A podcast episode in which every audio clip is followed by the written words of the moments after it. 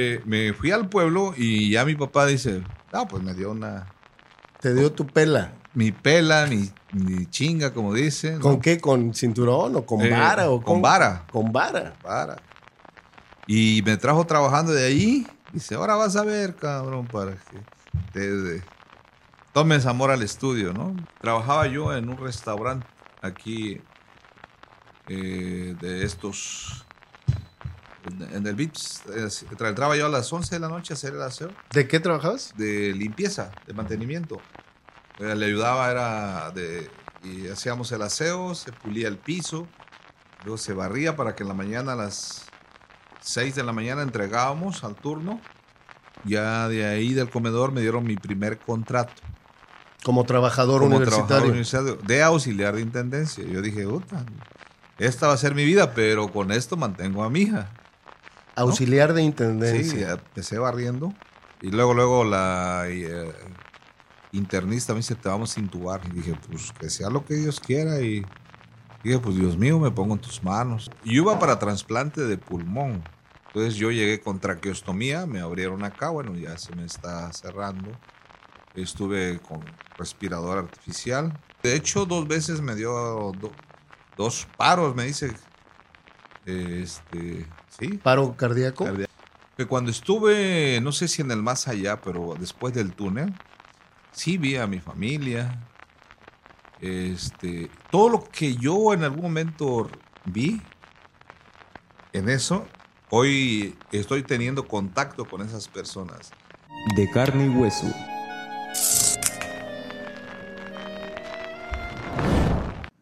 ¿Qué tal? Me da mucho gusto que nos sigas y que te conectes con nosotros. Bienvenidas y bienvenidos a nuestro podcast de carne y hueso, el lado humano de la política. Yo soy Ricardo Castillo y antes de comenzar te invito a que te suscribas a nuestro canal y actives la campanita de notificaciones para que puedas ver antes que nadie nuestros episodios.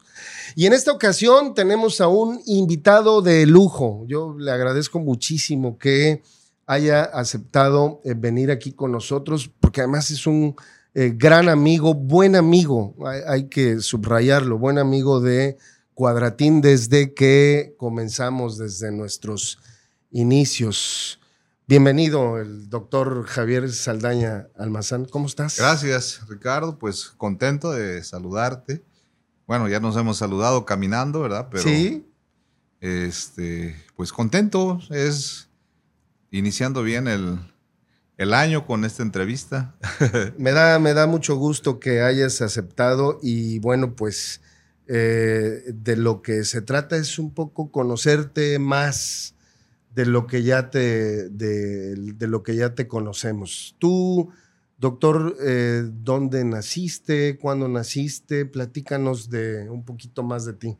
Sí, es importante, qué bueno que hacen este programa, esta cápsula de, carne y hueso, porque a veces nos ven ya así peinados y, y toda la cosa, pero hace rato tuve una reunión con un gran equipo de profesionistas y de, de algunos funcionarios y de la universidad y les decía que nunca se nos olvide de dónde venimos, como dice ese dicho, ¿no? Para saber a dónde vamos. Y, y yo, pues, yo vengo de Santa Bárbara Guerrero, es un lugar en la sierra.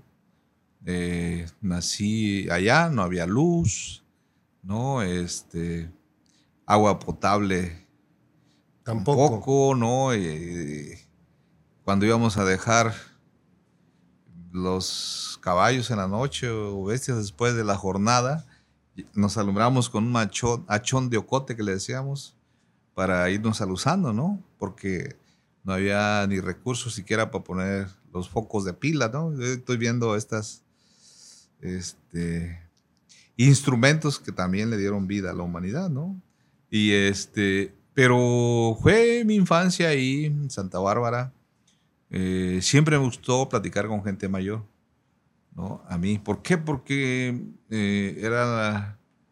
Mi papá eso nos enseñó, ¿no? De que teníamos que trabajar siempre. Y, y bueno, por eso muchos me dicen, ¿sabes cantar? No sé, pues mi papá me traía Trabajando. trabajando, ¿no? O, ¿Sabes hacer esto? No, no. Yo lo único que sé es disciplina de trabajo.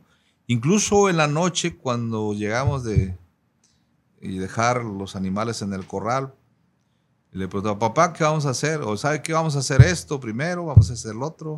Siempre estábamos planeando el día de mañana, ¿no? Porque cuando se vive en la pobreza, siempre estás el día a día, ¿no?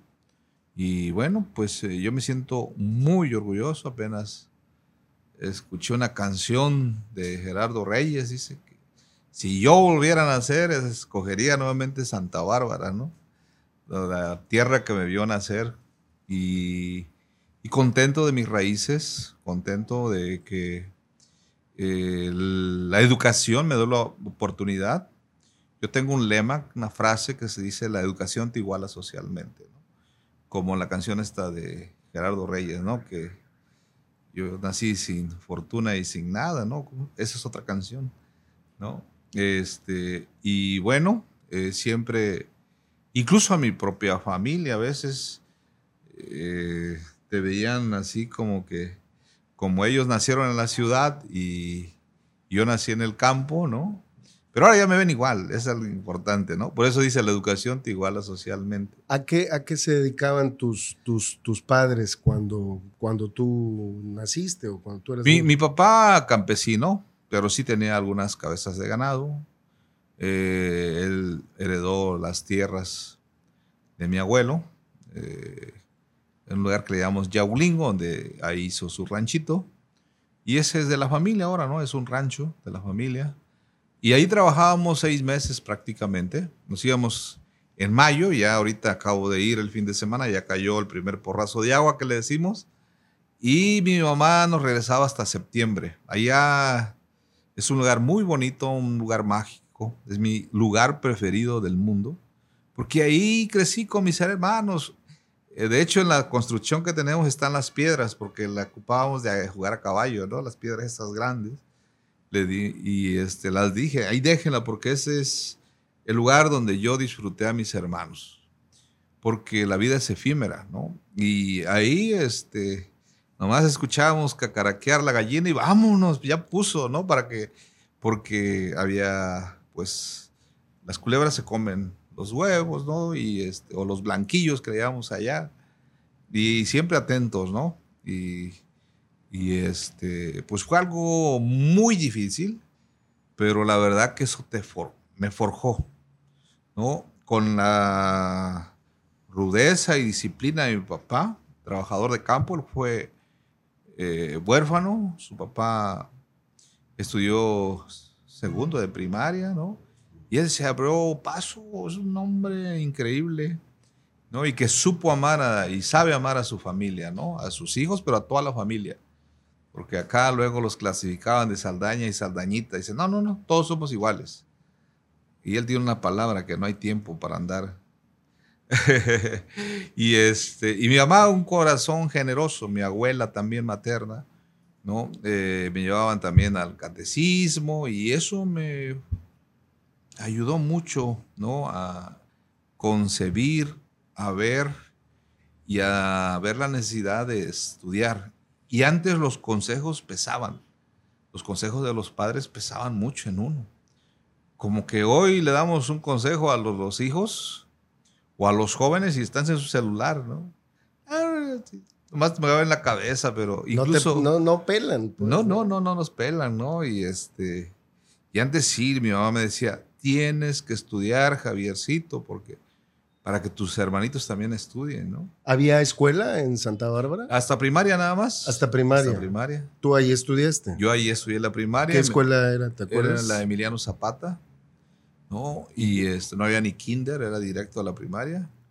Ya hoy, yo tengo un lema que dice que la educación te iguala socialmente, pero también cuatro principios que debe desarrollar un universitario, que yo sentí que me ayudaron mucho, que es eh, buen ciudadano, eh, buen profesionista, solidario y después de la pandemia humanista, ¿no? Porque nos dio un sacudión la pandemia a la humanidad, ¿no? De- yo he dicho que si algo debía en mi vida, lo pagué, ¿no? Estar seis meses con 10 días en hospitales aquí en México y fuera de México. Eh, fue de los dolores emocionales y físicos más grandes de mi vida. Bueno, a lo mejor sentí más feo cuando falleció mi hermano, ¿no? Sentimentalmente, pero físicamente eso fue. Ahorita platicaremos de, tu caso, de la pandemia. Eh, ¿Cuántos hermanos tuviste? Eh, seis, tres y tres. Falleció uno, que era empresario en Arizona, en Estados Unidos, mm. inmigrante. Y bueno, pues este... Tu, su pérdida me dices que te... Me, me, dolió mucho, yo estuve dos semanas prácticamente sin salir, era rector hace cuatro años. ¿Ah, sí? Mi hija, que ahorita está en Cuba estudiando psiquiatría, me, me dio un libro, ¿no? Dice, esto, dice, eh, yo te entiendo, dice. Y entonces, eh, ese libro me, me ayudó mucho, ¿no? Eh, estuve leyendo sobre, habla sobre cuando el alma se va, que ocupa un espacio también, ¿no? En el universo. Mm. Y que si los seres que, que lo quisimos, que lo amamos, estamos demasiado afligidos o lloramos mucho, no los dejamos que ellos realicen sus actividades. Bueno, finalmente eh, alguien lo escribió, ¿verdad? Pero eso te da consuelo, eso te reconforta. Claro. Entonces sentí mucho a mi hermano porque con él anduve de pequeño, ¿no? Haciendo, ¿Era mayor que tú? Menor que yo. Menor que tú. Primero fuimos tres varones y después tres muchachas. ¿De qué falleció tu hermano? Eh, cáncer, de cáncer. Él, él, trabajaba en el tema de la pintura en Estados Unidos. La verdad que es una, una situación pues difícil lo de los migrantes, ¿no? Dolorosa también. Y, de estos que personajes que a veces me critican, y yo digo que sí, pues les acepto su crítica, pero pues a veces antes de criticar hay que verse en el espejo. Yo bien podría, como rector, me los pude haber traído a tres, ¿no? No, pues trabajen aquí conmigo, ¿no? No, a mí no me eligió mi familia, ¿no? Eso lo tengo muy claro. Esos son principios básicos míos, ¿no? ¿Cuántos hermanos migrantes tienes? tres. Éramos, éramos tres que estudiamos y... Y tres que, que se fueron. se fueron. Los tres, y, eh, su servidor y dos, dos hermanas, tenemos doctorado ya. O sea, nos hemos... Mis papás fueron muy, muy, este, rigurosos con nosotros, pero bueno, nos sirvió, ¿no? En la vida y tenemos una relación muy armónica, ¿no? Este, también eso es importante, no pelearse con la familia, ¿no? Eso es lo que nos, así nos formaron mis abuelos paternos, eran la gente más noble del pueblo de Santa Bárbara. Mi abuelo paterno era el que tenía más ganado de, ahí de la región y siempre muy generoso. La gente, mi mamá Icha, que le llama mi mamá Luisa, Ahí nos juntaba todos los nietos, ahí desayunábamos, ahí sopas con de leche, ¿no? Y ahí nos trataba muy bien. ¿Qué, se come ahí en Santa Bárbara? Santa Bárbara, en aquel tiempo, pues los que teníamos alguna, alguna vaquita, sopas de leche, frijolitos con frijol revuelto. Sopa de leche. Sí, pones la leche y le eh, echabas, le ponías una memela y bueno, un poquito de sal y órale, con eso y vámonos a trabajar, ¿no? O frijolitos o y más o menos huevito para todos, le ponían masita, ¿no? Lo, lo, revolvían con masa y ya le ponían un poco de picante o de tomate, ya se da el tomate verde en las plantas de la milpa y la gente lo corta, se da de manera silvestre y ya mm. durante todo el año va haciendo su, su salsa, ¿no? Y con eso lo hacíamos. A, ver, ubícanos eh, para el auditorio que a lo mejor no conoce exactamente eh, esta parte, ¿por dónde, por dónde está y cómo, cómo se llega? Santa Aurora se entra aquí en el kilómetro 42, carretera federal. México-Acapulco. México-Acapulco, pasamos la Providencia. Sí. Y ahí a unos 30 eh, kilómetros está lo Santa Rosa, Ahí está eh, la desviación a San Cristóbal, luego Santa Bárbara. Son los llamados pueblos los santos. pueblos santos, todos los pueblos santos. que ¿no? pertenecen ya al municipio de, de Chilpancingo. Chilpancingo, que están, digo, geográficamente, pues Muy alejados, muy de, alejados de- la cabecera. de de- la de- cabecera municipal. Y entonces debieran de pertenecer a Acapulco. Pero bueno, hoy tenemos un, una gran luz, que es la creación de la octava región, que es la Sierra, que es el territorio más grande de Guerrero. Que además es el territorio que tiene más agua del estado, ¿no? Que tenemos que cuidar porque ahorita fue el tema de la pandemia. Dice, ¿qué va a pasar dentro de 10 años? Ya les dije, el agua está pasando. Claro. Antes me decía, oye, ¿tú retomarías el proyecto de la parota? Le dije, para la termoeléctrica no, pero hay que hacerle como en Estados Unidos. En Estados Unidos la agua del Capta- cielo, captar el agua. toda la capta, ¿no? ¿no? Y ese es el problema. Entonces, allá nace en la sierra, de la sierra nacen los dos, dos brazos del río Papagayo, el de Jaliaca de Catalán y el de Santa Bárbara. Ujú. San Cristóbal y se juntan ahí en un lugar que se llama el Cirguelar, convergen con el río Mitlán ¿no? Ujú. y ya se hace el río Papagayo. Papagayo. ¿A qué edad saliste tú de Santa A Bárbara? Porque supongo que, que eras muy niño. Sí, me vine a los eh, 11 años y medio ¿no? a estudiar. Para estudiar la secundaria. estudiar la secundaria. ¿Dónde le estudiaste?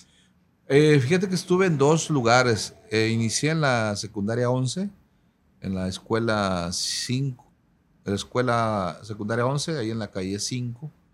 Pero yo la que allí- le llamaban, eh, la, sí, la Federal 11, la Federal 11, ahí en Ejido. en Ejido, la calle, calle 5 hasta Sí. arriba. Y de ahí yo añoraba mucho mi pueblo.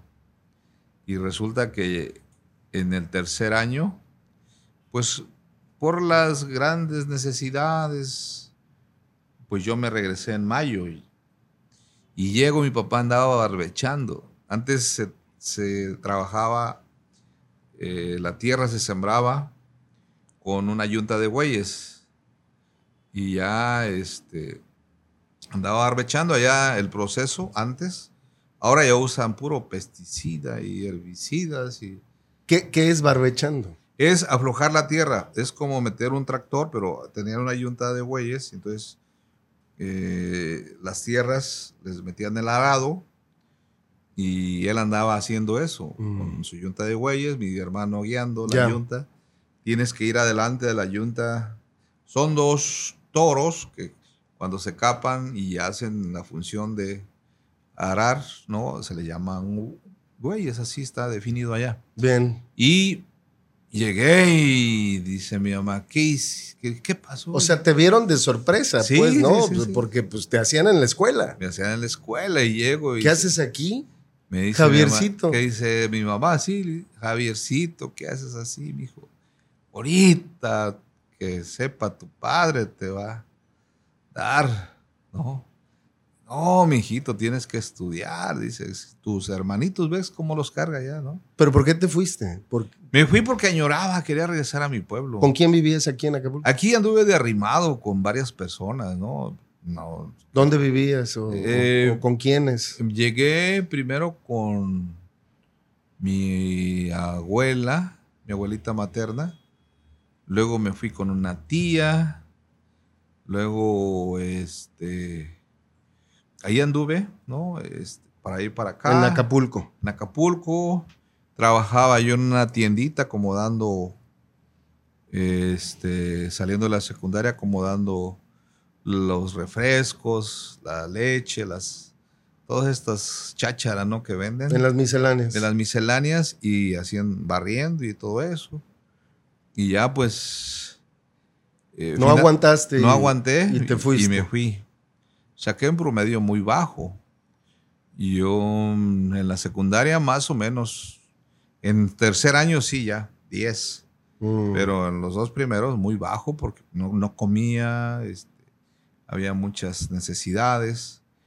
Y este, ya en la secundaria me conocí una novia y, y me llevaba este, de comer una torta o algo, ¿no? Ya, y, y- y- porque Eso es clásico, ¿no? Sí, sí, sí, La sí, novia luego te tiene que andar ahí dando. Este, dice, mi hija, te hacía hasta la tarea.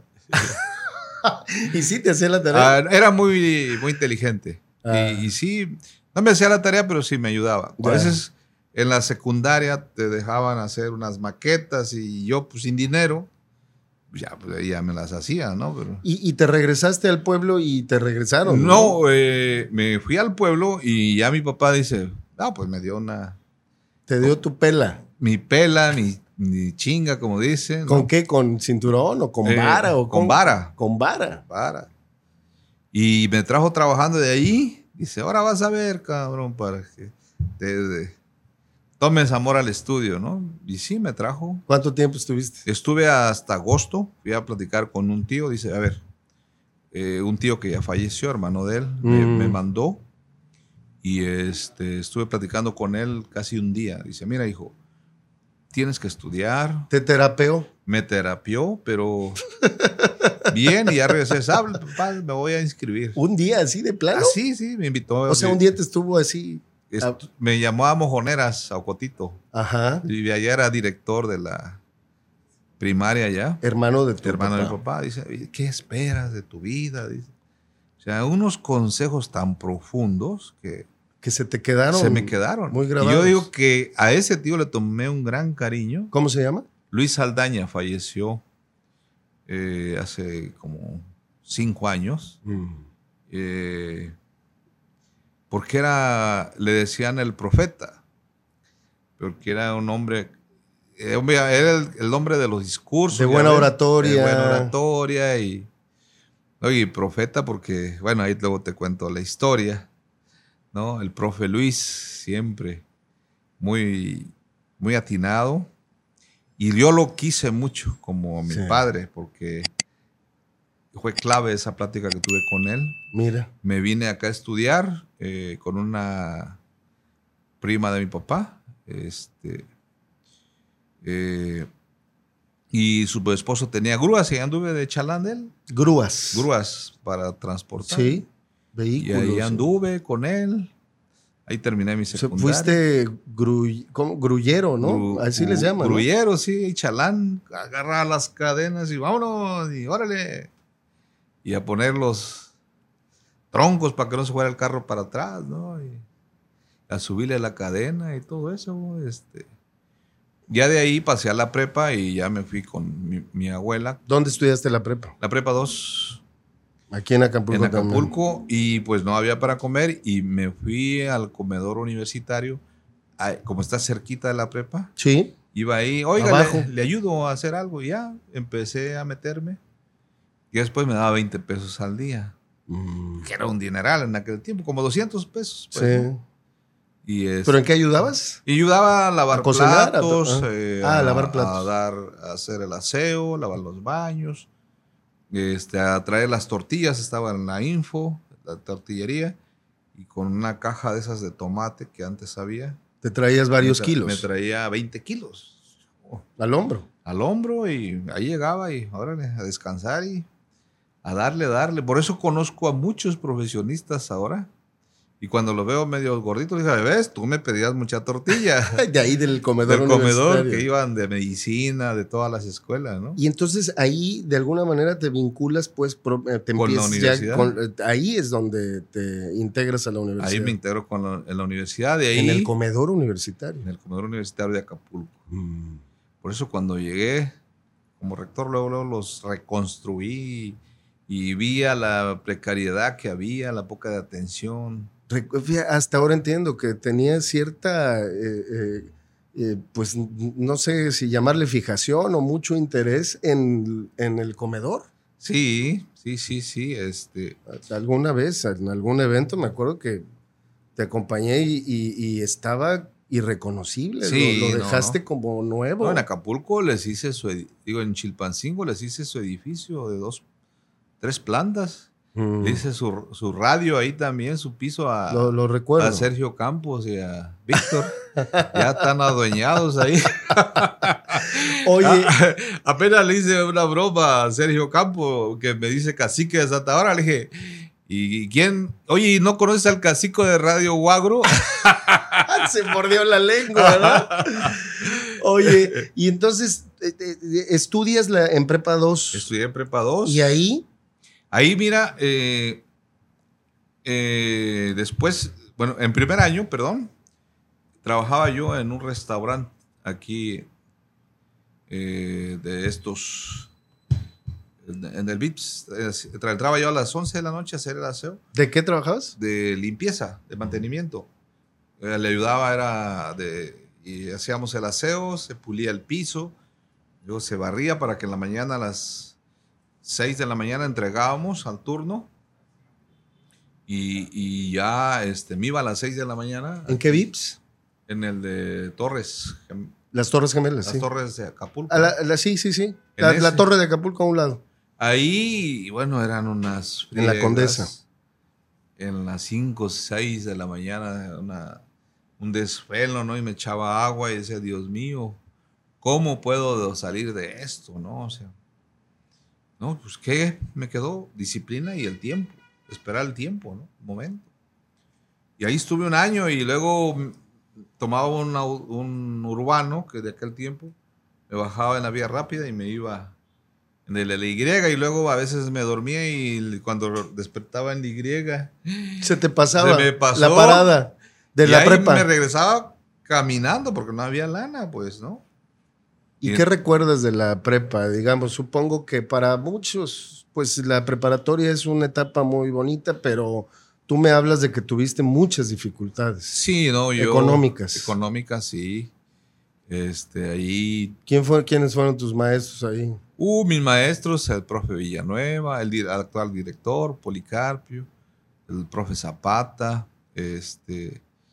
Eh, eh, Castellanos, que me daba estadística, matemáticas y que siempre le saqué 10, no sé por qué. ¿Y ahí no tuviste, digamos, en la prepa una primera participación eh, política o Sí. nada más estabas dedicado completamente al estudio? No, eh, sí, ahí incursioné, apoyé la dirección a Choto Molina, ya era, fui jefe de grupo los tres años.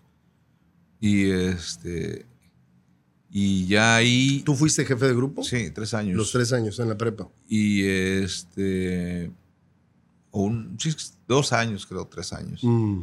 En la licenciatura sí. ¿Y eres muy matadito o qué? ¿O No, no, qué? no, en la ¿O- prepa no, no salí muy bien porque había- O eras, entonces eras líder, pues. Era líder nada más. No salí bien de calificaciones en la prepa, luchas rasando el 8. Pero eh, sí, pues. ¿Qué no te gustaba? ¿Qué materia era la que menos?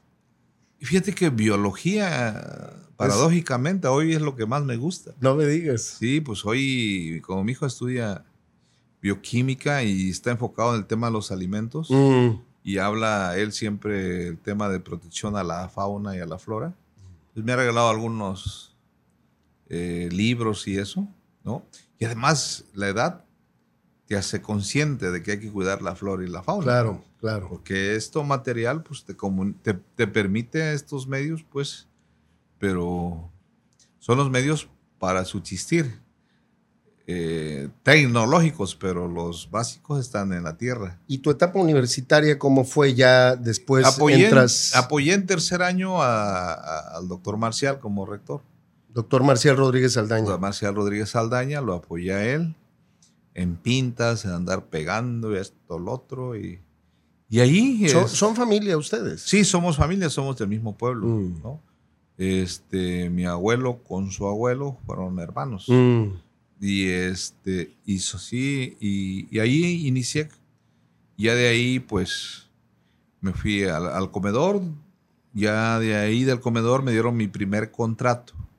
Como trabajador como universitario. trabajador universitario de auxiliar de intendencia. Yo dije, esta va a ser mi vida, pero con esto mantengo a mi hija. Auxiliar de Sí, intendencia. empecé barriendo. Y este, yo ya, pues, en la prepa, pues, fui muy precoz ahí. tuve una sola novia, ¿no? Y pues, y ¡pum! El primer año nace mi hija de la licenciatura. ¿Y llevas en primer año? Iba en primer ¿Qué, año. qué estabas estudiando? Derecho. Derecho. ¿Aquí en Acapulco? En Acapulco, sí. En sociales. En sociales y este... ¿Y qué hiciste? No, pues. no, ah, no había lana y no todo. había lana y me va a ver la mamá de la muchacha, ahora tienes que cumplir. Pues sí, Y en mi pueblo así nos han enseñado. claro. Cometes un error y págalo. Bueno, ¿no? que no. es- No, bueno, o sea, decir a cumplir con tus compromisos. Claro, Que no fue un error, o sea, mi hija es una virtud. una bendición. Es Como lo- todos los hijos. Lo mejor que tengo en la vida, ¿no? ¿Y cómo se llama tu, tu hija? Vianey. Vianey. Vianey Guadalupe porque sal- nació el 11 de mayo. 11 de mayo. De, perdón, de, De- de diciembre. diciembre. perdón, diciembre, 11 de diciembre, por eso le pusiste Guadalupe, también. Guadalupe, sí. Y entonces nace eh, Vianey. ¿Y luego qué hiciste? ¿Qué- ¿Tenías qué? No, ni Ve- 20 ve- años. 21 años, creo que tenía, 20 años. Yo creo que menos, 20. 20 he he tenido. Y uh, pues eh, complicado, complicado. ¿Te Yo fuiste? ganaba 20 pesos, de allí me entré de auxiliar y tendencia, pero por una razón, porque yo hacía deporte. Ya, O sea, salía desvelado, sí. iba a la casa, me dormía un rato, hacía el aseo. Para comer tenía que hacer el aseo en la casa de mi abuela. Ah, tenía arbolitos y ya me mandaba las tortillas. Barrías, regabas las regaba las plantas. plantas. Uy, yo sabía caminar, esa, decían, dicen los costeños, mandado chiquito, ¿no? ¿Dónde? ¿Dónde vivir? Ahí en Palmasola, en la avenida Palmasola, Mm. en la entrada. Y ya de ahí me iba a entrenar con los guerreros de Acapulco. Fútbol. Fútbol. Entonces fui A la unidad deportiva. A la unidad en el momento en que estaban los en la- guerreros en, su, en su gloria. apogeo. en su apogeo. Y de ahí, este. eh, ¿Tú jugaste? ¿Jugaste con ellos? no debuté. Estuve ahí. Mm. No debuté totalmente, pero. Pero este, eso me dio pie, aunque era un atleta de alto rendimiento. Sí. Y el sindicato me ofreció un contrato de auxiliar de intendencia por seis meses. Vaya. Y así empecé en el Centro de Investigación de Enfermedades Tropicales a barrerle. ¿no? Ah, y es ahí donde te vinculas y conoces este equipo político que dirigía en su momento el doctor Rosalío Güences. Sí, sí, sí, sí, porque yo me afilié al FREDEWAC siendo estudiante. Entonces te- ahí es donde te asignan tu base, tu Sí. primera, o bueno, porque es la segunda, ¿no? Primera contratación. tu primera contratación No, en el comedor me pagaban. en el CIET. En, en efectivo, no, no había contrato. Estabas por fuera. Sí, en el CIET y ahí. ahí Barrías. empecé. Ahí barría. Y sin embargo, yo siempre he dicho que donde vayas, haz lo mejor que puedas, ¿no? Si alguien te da una oportunidad, ve y si tu, este te permite cumplir tus metas, vete con todo. Entonces, eh, tú entraste como eh, trabajador al sindicato de trabajadores administrativos y de intendencia Sí. de la Universidad de Guerrero. ¿Y cómo te hiciste después ya en, en el académico? Pues eh, terminé mi licenciatura y ya después inmediatamente conseguí una maestría, una beca. Cuando ya tenía mi maestría ¿Dónde eh, estudiaste la maestría? en administración, en la UEPI. Pero- Ahí, ahí mismo. ahí mismo, pero allí en ese tiempo estaba el convenio con la Universidad de Quebec. Sí, lo recuerdo. Y obviamente tuve 11 maestros de, de Canadá. De Canadá. Eso me ayudó muchísimo, ¿no? Conocer las nuevas tendencias de la administración, ¿no? Muchas cosas. Y tuve muy buenos maestros, la verdad, todos. Y, y cuando terminas entonces la maestría, después ya te de haces ahí ya hago mi cambio del Maestro. Estaizuagro al esta esta UAC. al Estahuac. Maestro, te haces Maestro, maestro. maestro. ¿Y dónde te asignan? Ahí mismo en el CIET. Ahí hay un grupo multidisciplinar Sí, que estudian diferentes problemas Sí, sí, sí. tropicales. Eh, varios problemas, ¿no? Y, Mm. y ahí ya acomodé bien. Di clases en enfermería número 3. Y este, ahí en- también en la maestría, ¿no? Sobre. Más me acomodaba en la parte de bioética. De ética, de derechos humanos, toda esa parte, ¿no? y luego, ¿y el doctorado de qué El doctorado lo hice en la Universidad de La Habana, Cuba, ¿En, ¿En qué? en, en comunicación social, Ya. porque eh, yo quería, desde que lo empecé cuando entré a la Dirección General de Planeación, Sí. yo quería realizar justo lo que hice como rector. O sea, tener un instrumento de comunicación, pero, pero bien planeado, o sea, y por eso eh, elegí ese doctorado. Ya. Y, y sí, te dan herramientas teóricas, ahí sí, la parte teórica es importante. Y por eso esas herramientas que yo obtuve junto con las de la maestría me sirvieron para proyectar esta nueva imagen de la universidad, ¿no? Este, no teníamos nombre, era UAC, pues, Sí. pero estaba registrado la UAC a nombre de la Universidad Autónoma de Guadalajara. O sea, no es porque yo le haya querido quitar el nombre, simplemente le pusimos el nombre. ya- ya estaba ocupado. Está pues el de ocupado. La UAC, estaba ocupado. sí. Oye, a ver, híjole, qué, qué interesante historia la tuya. Eh, te, te, te veo con que te sientes muy orgulloso de haber empezado desde muy abajo como barrendero en la Sí. universidad. Sí, sí, sí. Y luego llegaste a ser director de planeación y luego rector. Rector, sí, sí, sí.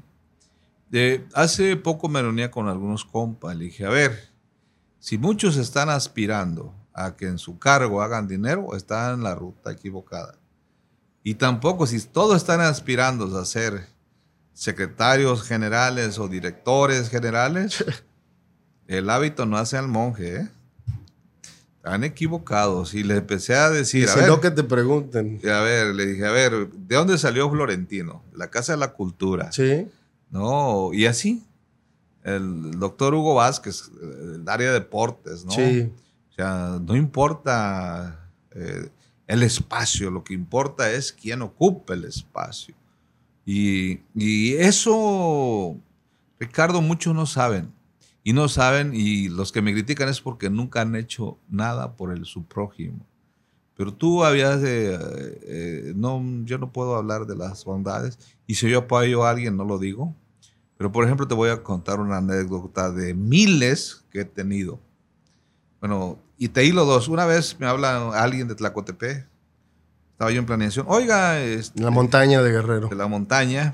Quiero entrar a medicina. Le dije, ay, hijo, pero las fichas ya pasaron.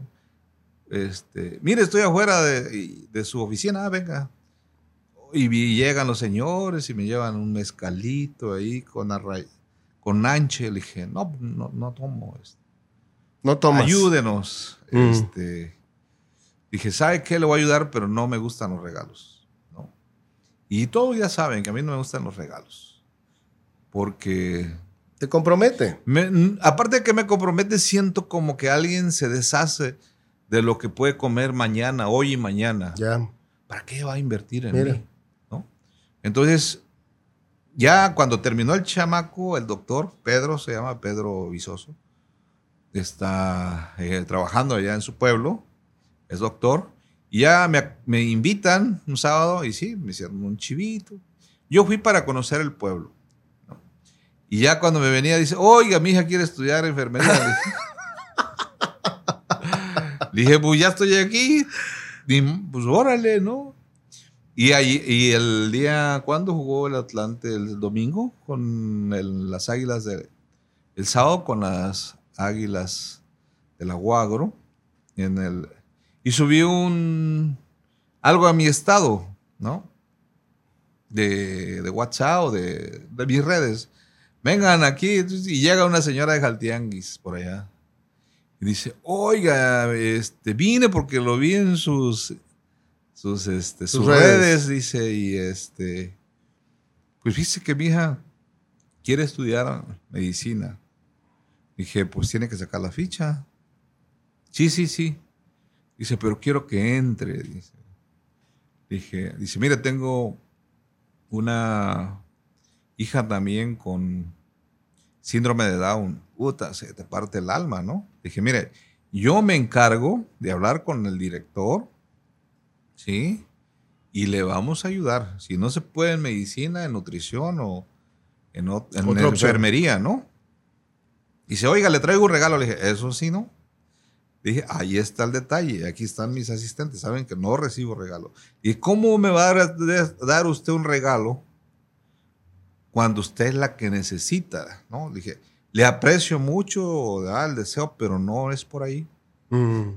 Es como una vez íbamos con una señora, eh, abordan al doctor Asensio, oiga, queremos entrar aquí a esta escuela. Ah, sí, véalo con el, el director de planeación. el re- el- el entonces rector, el entonces rector. eh, Asensio Villegas. Dice, véalo con el director de planeación. Ok, ya hago, ya. Le dije, sí, le vamos a arreglar.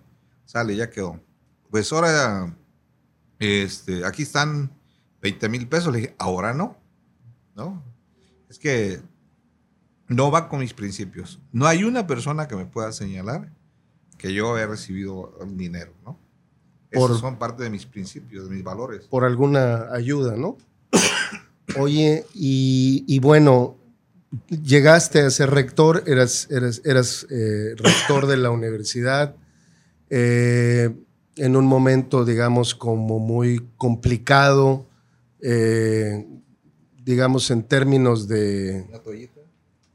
Pues en términos de, la universidad, porque tú la eh, prácticamente la rescataste, ¿no? De un atraso que había, un atraso muy profundo de muchos años de la universidad. Se te conoce porque generaste una infraestructura nueva, diferente, le diste otra cara a la universidad. De eso creo que ya se ha hablado mucho, ya se conoce mucho, pero en eso eh, pues se nos atraviesa la pandemia. O Sí. después de tu, ¿cuándo fue en tu periodo? Mi periodo. Ya eras, eras, eras, estabas como rector, se nos atraviesa la, la pandemia y te da COVID. ¿Cuántas veces? Porque no, no, como que hay mucha, eh, pues muchas versiones en torno a eso. No, me dio. La primera vez que me dio, no, no tenía este. No me dio con síntomas. La segunda sí tuve algunos síntomas, ¿no? Este. Y la tercera, yo creo que fue la. eh, más. O sea, fue. La peor, la más la fuerte. peor. Te dio tres veces COVID. Tres entonces. veces y sin vacuna. Todavía no había Todavía vacuna. no había vacuna. Fue la primera, las primeras olas. las primeras olas, sí, y obviamente eso me, me dio muy fuerte, una neumonía muy, muy, muy grave en los pulmones y, y bueno, afortunadamente, pues mi hija me se atendió, se hizo cargo de mí, nos dio a toda la familia completa, ¿no? A mis hijos, a mis papás, a mis hermanas, a mis sobrinos. Y a mí sí me pegó con muy fuerte, me llevó a México y ya le dije, hija, si algo me pasa, te encargo a tus hermanos, ¿no? Y luego, luego la eh, internista me dice, te vamos a intubar, Uy, porque ya traía eh, oxigenación en 20 litros y mi saturación estaba en 80 y algo, ¿no? Dice, necesitamos entubar. Y dije, pues que sea lo que Dios quiera. Y dije, pues Dios mío, me pongo en tus manos. ¿no? estuviste intubado. Estuve entubado eh, prácticamente tres meses. Tres meses. Tres meses. ¿Cuánto tiempo estuviste en el hospital? Estuve en eh, México, estuve seis meses y en Estados Unidos diez días. Más, Y- más de seis meses hospitalizado. seis meses, diez días. Y bueno, la verdad que muy bien atendido, ¿no? Los mejores médicos. Pero Estados Unidos traen un protocolo de altísimo nivel también, ¿no? Y eso me ayudó. Yo iba para trasplante de pulmón. No me digas. No sé si estés enterado, pero le hicieron un trasplante a Toño Mauri, Sí. un actor. Entonces, el doctor de Carla Alemán, que es hija de Miguel Alemán, el doctor Hugo Zulaika, le recomendó a, a mi hija, habla con ella para, tu papá necesita un trasplante. Entonces mi hija habló a Nuevo León, a Monterrey, que estaban haciendo trasplante. Dice, sí, dice, pero tiene que esperar no sé cuánto tiempo. Entonces, Había una lista. una lista, ¿no? Y bueno, habló a Estados Unidos. Ahí los médicos de, de ese hospital que hacen trasplantes. Hay tres lugares muy importantes donde hacen trasplantes, que es en San Antonio, en Houston, Texas, y también allá en la Universidad de Florida, en, en este, Gainesville se llama la ciudad, que es una ciudad para la universidad nada más. Ahí están Mm. todas sus carreras este, del área de la salud principalmente. Ujú. Y ahí está un área, una ciudad de, de hospitales, de escuelas, está enfermería, está odontología. Una infraestructura inmensa. El hospital donde me tenían a mí tenía su propio helicóptero, ¿no? Y este, ambulancia aérea, pues. Y entonces, pues afortunadamente mi seguro que yo había comprado, este, me ayudó, ¿no? En Cubría. gran medida. Y este, Cubría una parte. una parte. Entonces yo llegué con traqueostomía, me abrieron acá, bueno, ya se me está cerrando.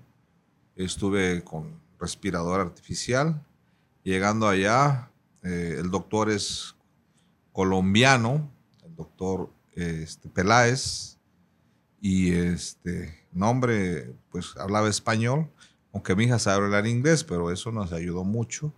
Al otro día me sacó esto. ¿Cuánto tiempo tienes? Le dije, desde noviembre. No, no, no, no, eso te lo deben de quitar. Máximo tres meses. Y sí me lo quitó. Y ya no me vol- a- volvió a dar temperatura. Porque acá siempre temperatura y antibiótico. Y Eso te lo estaba provocando. me estaba provocando el este, eh, la férula esa que me pone ahí, ¿no? Y entonces, y mi hija muy atenta en el hospital. Ella sí, digo que después de Dios, a ella, a mis hijos mayores, bueno, a mi hijo pequeño que está en mi corazón, y a mi mente y a mi lucha todos los días, y a mi yerno, ¿no? Que estuvieron siempre pendientes. Ella le dieron acceso porque en esos hospitales tienen, eh, los expedientes son electrónicos.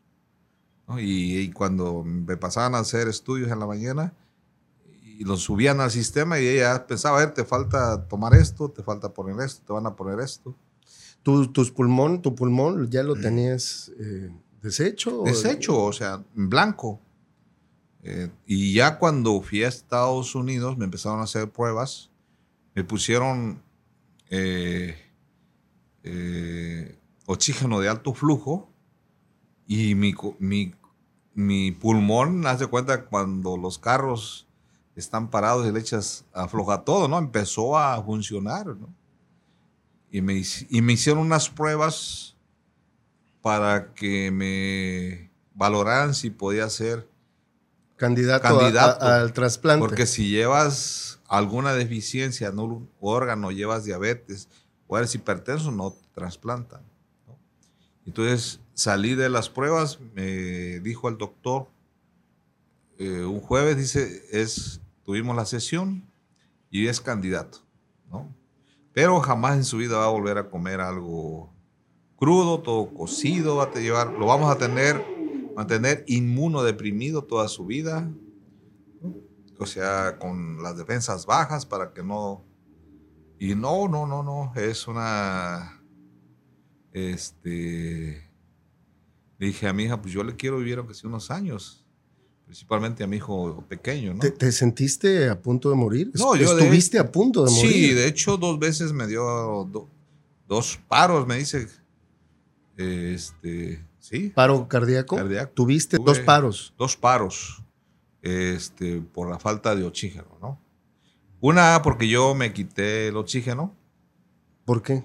eh, me jalé, no sé, inconsciente. Mm.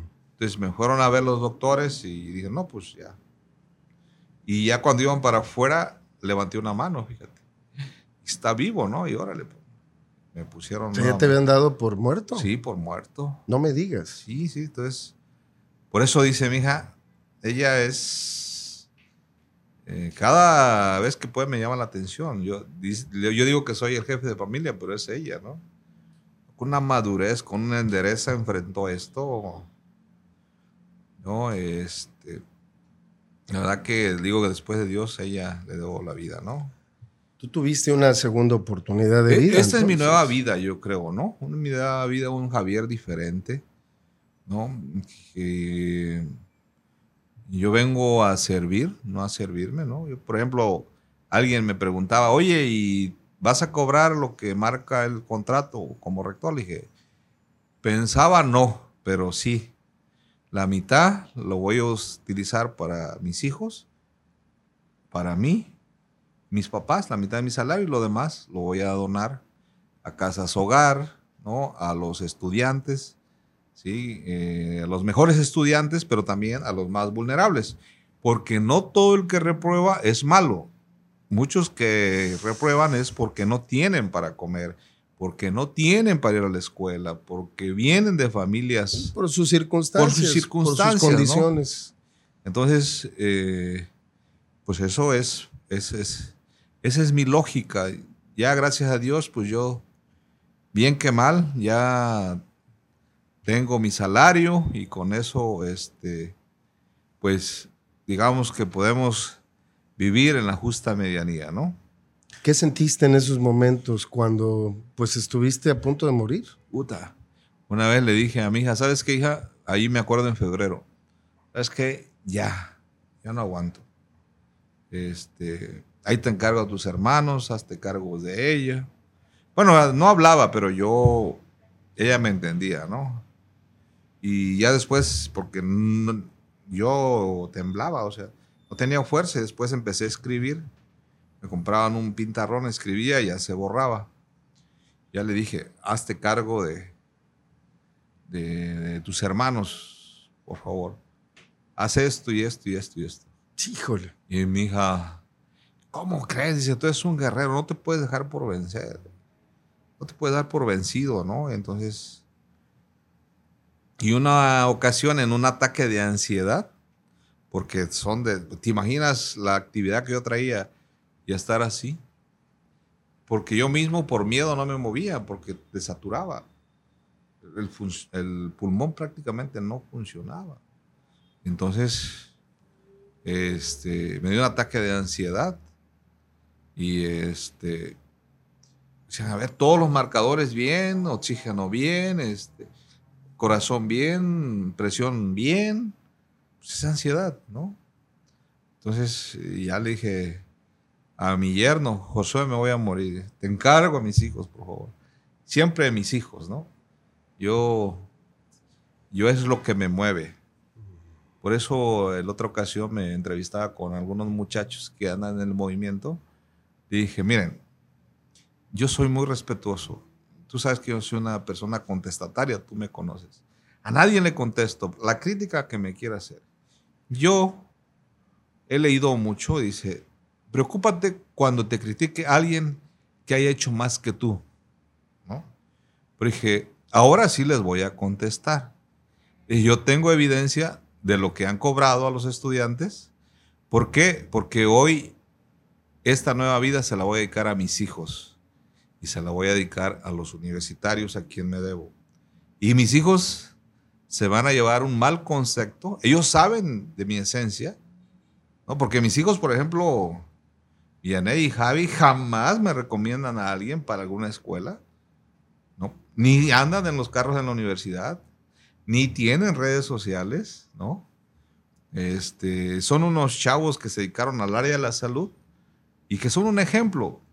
Apenas alguien me decía, con quien discutía, ya te imaginarás quién, es que destruiste dos matrimonios y le dice, ¿y tus hijos viven separados? Y lo consulté a mi hija, que es psiquiatra. Dice, pues sí, estamos separados, dice, porque nos estamos preparando, dice. No queremos ser inútiles ni vivir de ti ya muy pronto, dice, yo regresaré y haré mi vida por separado. Dice, ni siquiera voy a vivir en, una en tu casa, dice, voy a iniciar rentando, dice, con mi esposo, porque ya se va a casar. Y el Javi está haciendo dos carreras, ¿no? bioquímica, ingeniería ambiental. Entonces, y yo he sido, muchos que no saben, yo he sido papá y mamá desde hace siete años. O sea, yo he visto por mis hijos, que siempre, ¿verdad? Pero hoy con ese doble responsabilidad. Tú te encargas de ellos. Yo me encargo de ellos, o sea. En todos los sentidos. En todos los sentidos. A veces llego, mi hijo que es muy ermitaño, pues, muy inteligente, pero es un... y, y está en su recámara y a veces le meten, se lleva su comida ahí. Yo llego en la noche, o llegaba y le daba un beso, hijo, ¿cómo estás? Siempre le besaba la cabeza, ¿no? "Mi- ¿Qué, mi hijo, cómo estás?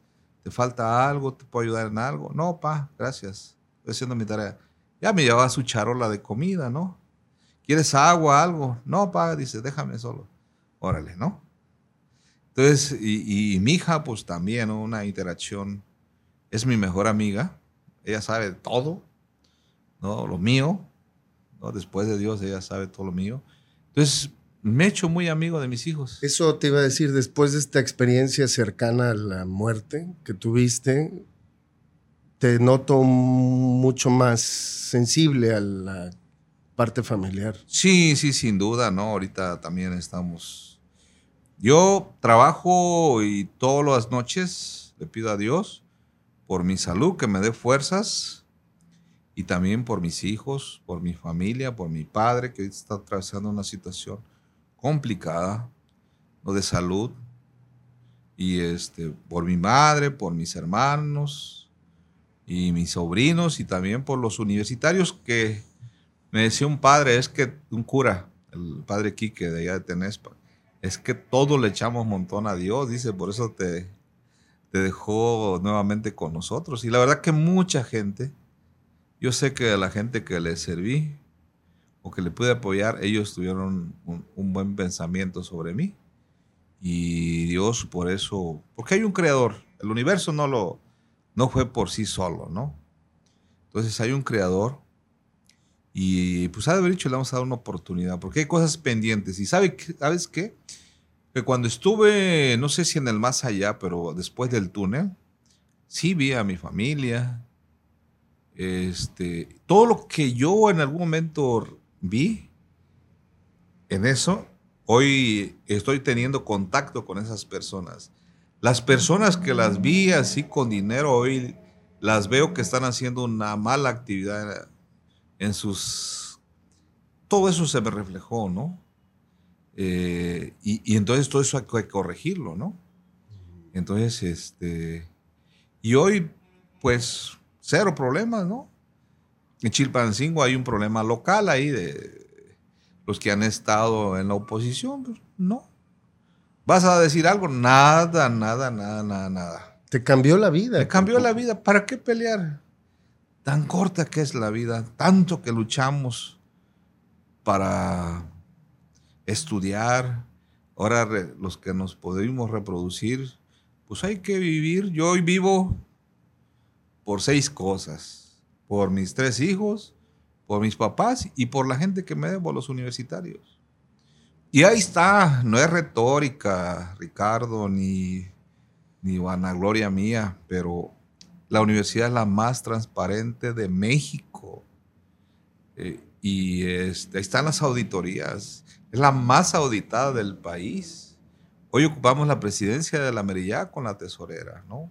Que es la presidenta de todos los órganos de los tesoreros de las universidades públicas, ¿no? Yo fui presidente del CUMES también, o sea, y el CUMES después de mí, no es por, desapareció prácticamente, donde están los mejores rectores del, o las mejores universidades con mejores indicadores, ¿no? Algún rector me decía, es que hiciste puro edificios. Sí, pero yo hice, a ver, cuéntame, dos manos, ¿cuántos hiciste?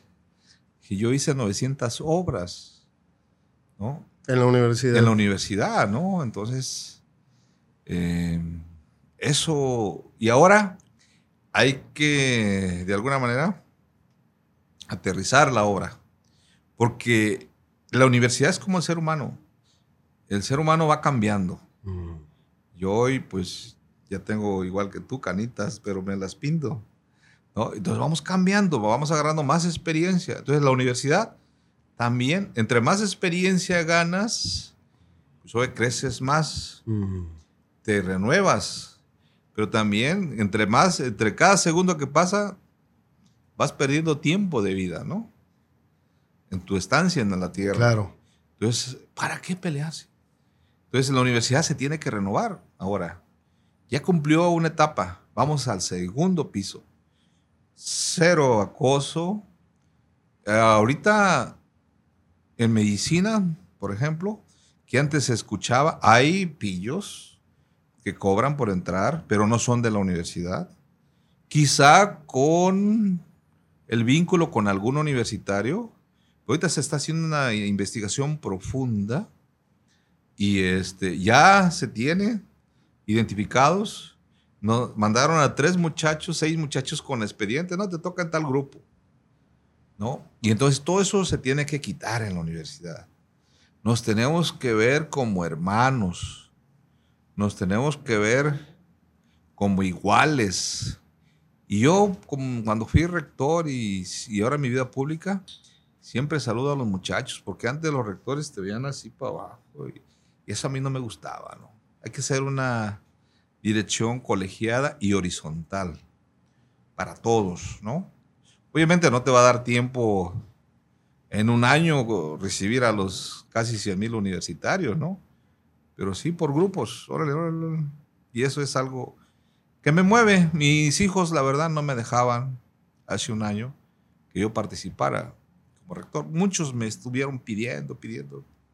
Dije, no, no, gracias, gracias. Ustedes arreglense, ya están. Y hay un choque de generaciones. Mm. Los jóvenes y los llamados históricos. Yo estoy en medio. Los jóvenes son los que traen los votos. Y los históricos son los que traen la experiencia. Y entonces, ¿cómo hacerle para que no haya un choque de trenes? ¿no? Porque si dejamos solos a los jóvenes, al rato se deshacen de los históricos. ¿no? Entonces es una cuestión ahí también De equilibrar. de equilibrar, ¿no? O sea, por ejemplo, uno de los opositores, o quiero ser rector, pero si ya fuiste.